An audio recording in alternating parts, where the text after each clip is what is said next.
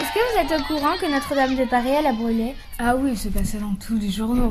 Oui, mais la flèche, elle est tombée. Il y a eu. euh, Mais j'ai vu sur les infos que les pompiers, ils faisaient des entraînements parfois. Oui, il y avait Oui. 400 pompiers pour essayer d'éteindre le feu. Ouais. Ils ont pris toute une nuit à l'éteindre. Mais heureusement qu'il n'y a pas eu de... Il y avait des gens, mais ils les ont fait sortir hyper vite et il n'y a pas eu de Il blessés n'y a ni plus morts. de toit maintenant. Il y a plus Mais- de toi. Ouais, mais Il y en non, a, ils c'est- disent que euh, il faut la refaire euh, C'est en des- béton. C'est des Mais oui. centaines d'années euh, envolées en fumée. Mais il- moi, je trouve qu'il faudrait mieux la refaire avec un matériau plus solide, parce que si jamais il y a un nouveau, un nouvel incendie, eh ben au moins ça. Ben, même s'ils mettent des matériaux plus solides ou pareil qu'avant, maintenant ils, ont plus- ils vont plus faire attention parce que quand même avec ce qui Mais vient de se passer. en euh, fait, la Tous les cathédrale- gens, ils étaient genre...